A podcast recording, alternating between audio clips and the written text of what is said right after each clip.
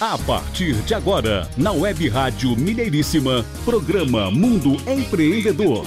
Informações, entrevistas, dicas e tudo sobre negócios e empreendedorismo. Mundo Empreendedor. Alô, gente amiga do rádio, alô você que está sempre ligado conosco na Mineiríssima. Ótimo dia para você. Estamos chegando com mais um programa Mundo Empreendedor, o programa do empreendedorismo em ação. Realização Mineiríssima Web Rádio com total apoio da Áudio e Voz Empreendimentos e Minuto Saúde. Eu sou Renato Gonçalves e comigo na apresentação do programa Adriano Neves. Mais um programa Mundo Empreendedor no ar. Hoje, dia 4 de novembro de 2022, sexta-feira, virada de mês, novamente, hein? O tempo voa, o tempo tá passando rápido, já podemos oficializar é fim de ano. Isso mesmo, Natal já batendo as portas, mas ainda dá tempo de fazer muito negócio nesse ano de 2022, muitos empreendimentos, muitas interações, aumentar seu networking, acessar o nosso site e relembrar todas as entrevistas que estiveram aqui no nosso programa Mundo Empreendedor. Vai lá na nossa aba podcast do Mundo Empreendedor Bis. Maravilha. Adriano, adianta pra gente o conteúdo do nosso programa de hoje. Hoje nós teremos aqui no programa, no segundo bloco, o Massoud Eftekari.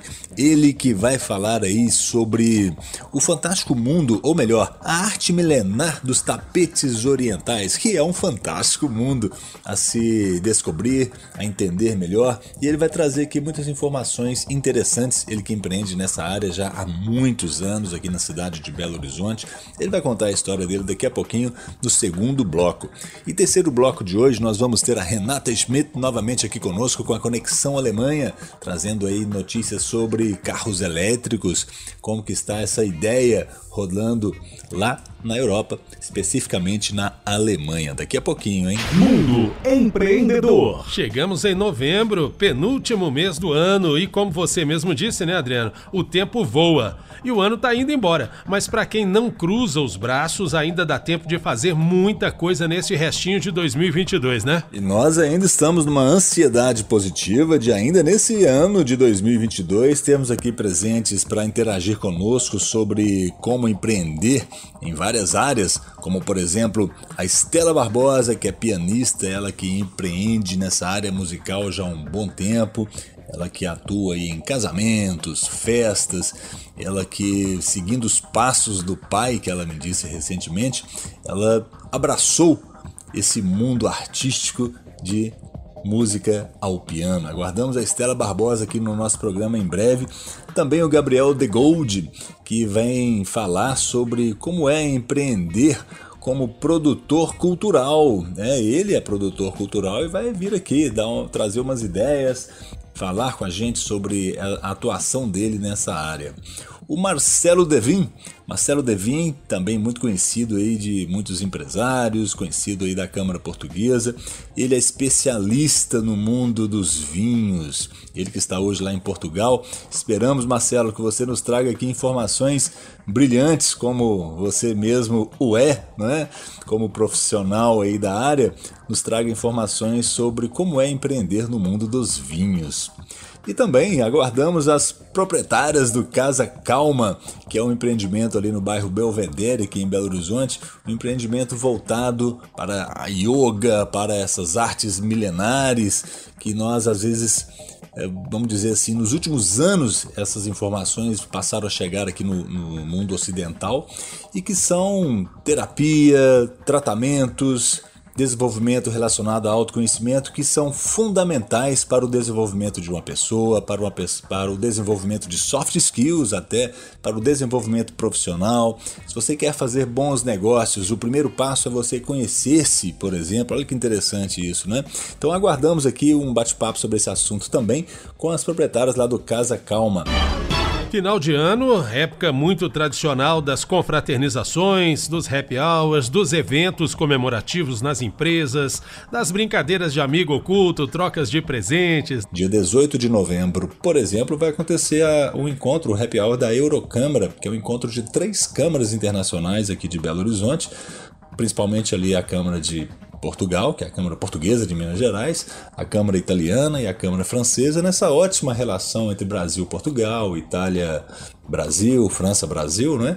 Muito legal, muito bacana. Vai ter todo um apoio ali da, do Casa Fartura ligado ao Albanos, também um apoio da Cachaçaria Sagrada. Um grande abraço aí para o Gilberto da Cachaçaria Sagrada, um abraço para o Rodrigo Greco do Albanos, Casa Fartura, juntamente aí com o Matheus, né? Espetacular. Parabéns a todos os envolvidos que seja um grande encontro.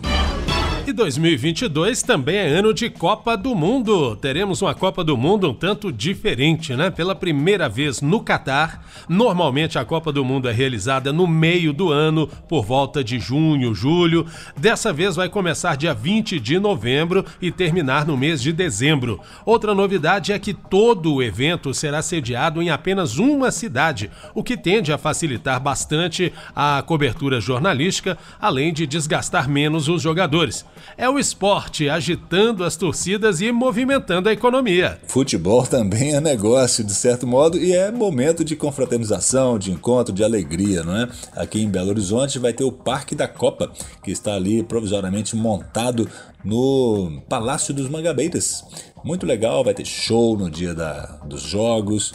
E por coincidência, os três jogos do Brasil, nas três datas, vai acontecer também jogos da seleção portuguesa. Então vai ser uma festa, vai ser um grande encontro.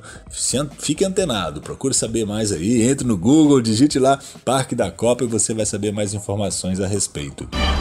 E a cidade de Barbacena, através da, a, da Academia Brasileira Rotária de Letras, vai promover uma homenagem de honra ao mérito a profissionais ligados ao empreendedorismo. Olha que bacana isso. Parabéns aí ao presidente José Simino, que está à frente a essa academia, essa forte academia aí do Distrito 4521 de Rotary Internacional, lá na cidade de Barbacena né, uma grande, um pioneirismo, vamos dizer assim, a Academia Brasileira Rotária de Letras de fomentar esse tipo de atividade, não é?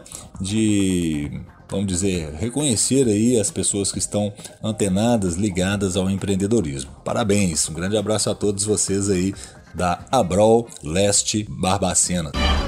E a Câmara Portuguesa de Minas Gerais também está com homenagens a empresários de destaque pela ligação comercial Brasil-Portugal, né, Adriano? Parabéns aí ao Carlos Lopes por essa iniciativa de homenagear personalidades que tenham uma boa interação ou que promovam uma boa interação empreendedora entre esses dois países, Brasil e Portugal. Mundo Empreendedor Notícias. E a nossa matéria destaque de hoje foi publicada pelo site www.j.info e escrita por Frederico Favacho e Luiz Boschart. A matéria é Agronegócio e os desafios de logística no Brasil. Adriano. A matéria diz o seguinte: que o Brasil é um país de dimensões continentais, isso é um lugar comum, ainda assim muito verdadeiro. Favorecido por um relevo amigável, um extenso litoral e cortado por rios navegáveis, o país teria todas as condições para criar um sistema de logística favorável ao escoamento e exportação dos produtos do agronegócio, mesmo quando produzidos no interior do território brasileiro. Em um cenário ideal, os desafios das áreas de logísticas das companhias envolvidas no agronegócio, da indústria de insumos, as trading companies, deveria ser buscar as melhores rotas e negociar os melhores fretes.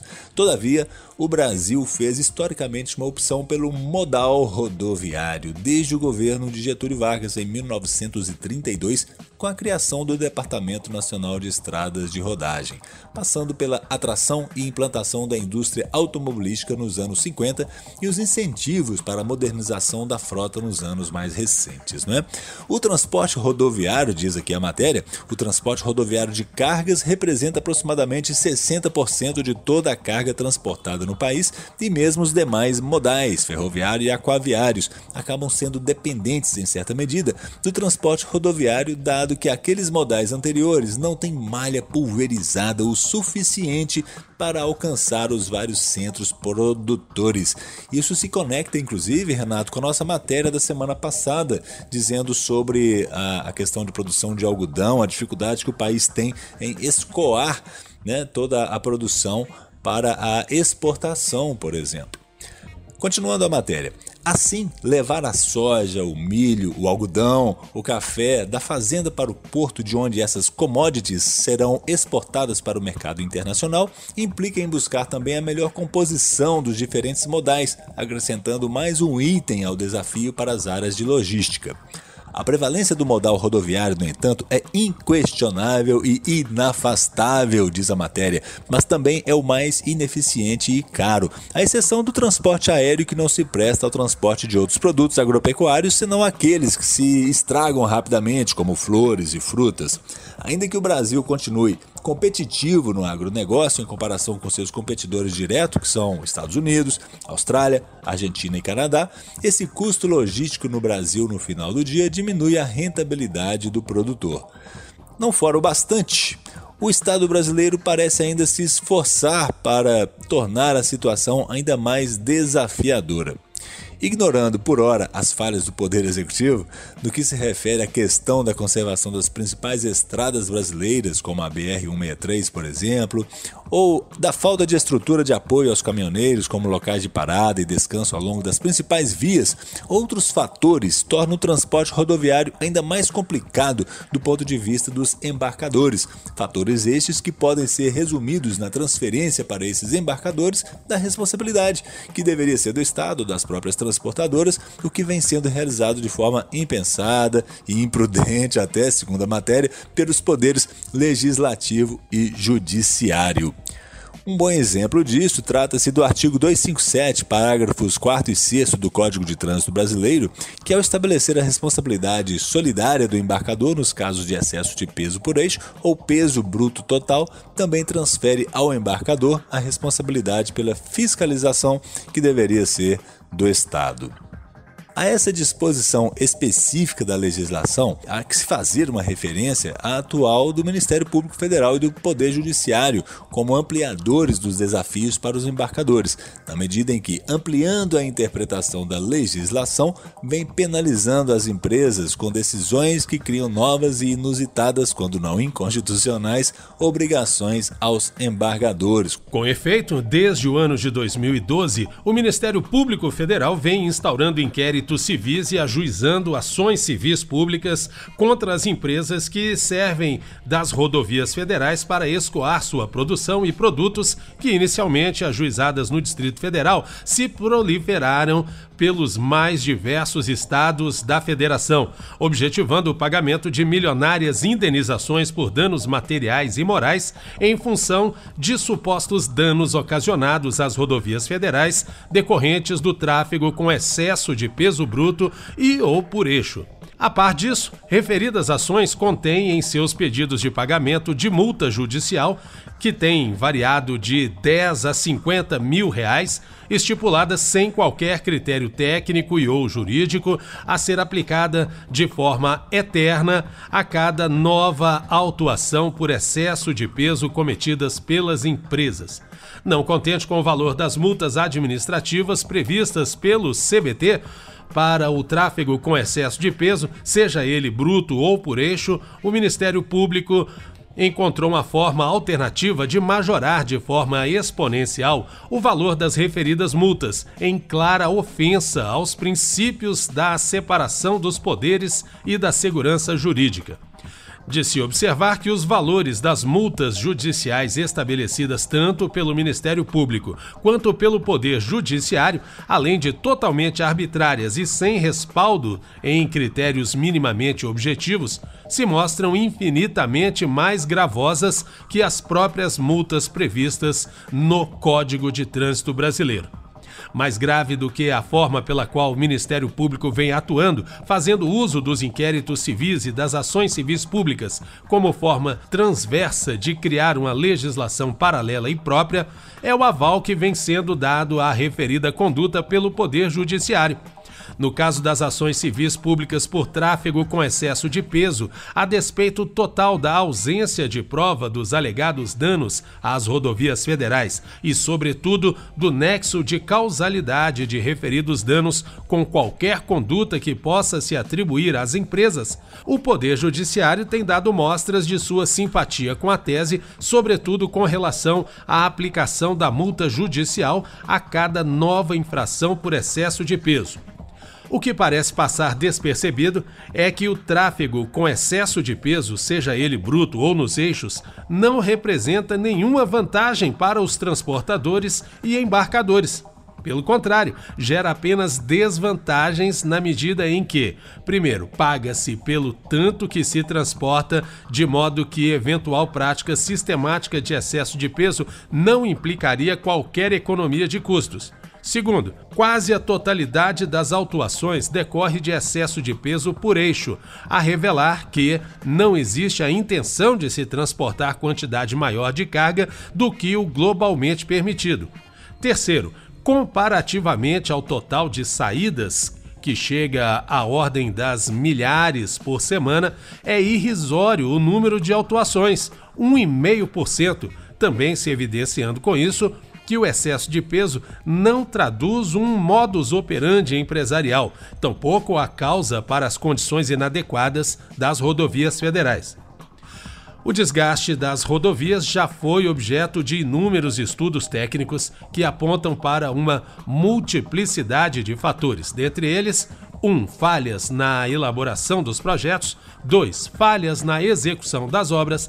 3. Ausência de manutenções preventiva e corretiva. 4. Aferição periódica de balanças. 5. Frota de caminhões diversificadas. E sexto, fatores climáticos e temporais. De se destacar igualmente que são dois os tipos de infração por sobrecarga: o excesso de peso pela carga total bruta, chamada de PBT, e o excesso de peso por eixo, conhecida por PPE, sendo que, na grande maioria dos casos, os embarques acontecem com todas as cautelas, respeitando-se ambas as determinações normativas.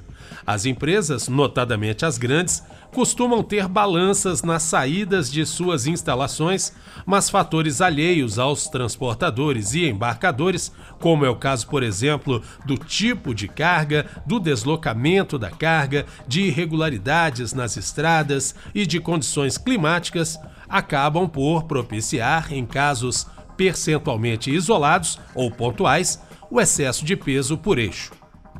A sensibilidade do tema se comprova pelo fato de que, no ano de 2021, foi promulgada a Lei número 14.229, que adotou duas importantes medidas. A primeira liberou a pesagem de caminhões de até 50 toneladas, que representam grande parte da frota brasileira, e, segundo, aumentou a tolerância do excesso de peso no eixo em 25%, subindo-a de 10 para 12,5%. O que se tem verificado, portanto, é a demonização do setor privado sem bases efetivas, concluindo-se a partir daí que qualquer conduta infracional no âmbito administrativo constitui medida dolosa e imbuída de intenção de causar danos a direitos privados e coletivos. Referidas ações são apenas um pequeno exemplo da indevida e nefasta interferência que os diversos setores da economia vêm sofrendo por parte do Ministério Público e do Poder Judiciário, sem contar os problemas advindos dos poderes executivo e legislativo a criar incertezas ainda maiores sobre a capacidade de o setor privado, já tão assolado pela crise política e econômica do país, se manter em desenvolvimento. Essa matéria então foi escrita aqui por Frederico Favacho, Frederico Favacho é sócio da área de agronegócios de uma empresa chamada Santos Neto e Louise Bochart, sócia da área ambiental também da mesma empresa. Mundo Empreendedor. É isso aí, estamos fechando aqui a primeira parte do nosso programa de hoje. Vamos a um rápido intervalo, é rapidinho, não saia daí e já já a gente volta com a nossa interação, a nossa entrevista especial do Mundo Empreendedor nesta sexta-feira, 4 de novembro. Mundo Empreendedor pela Web Rádio Mineiríssima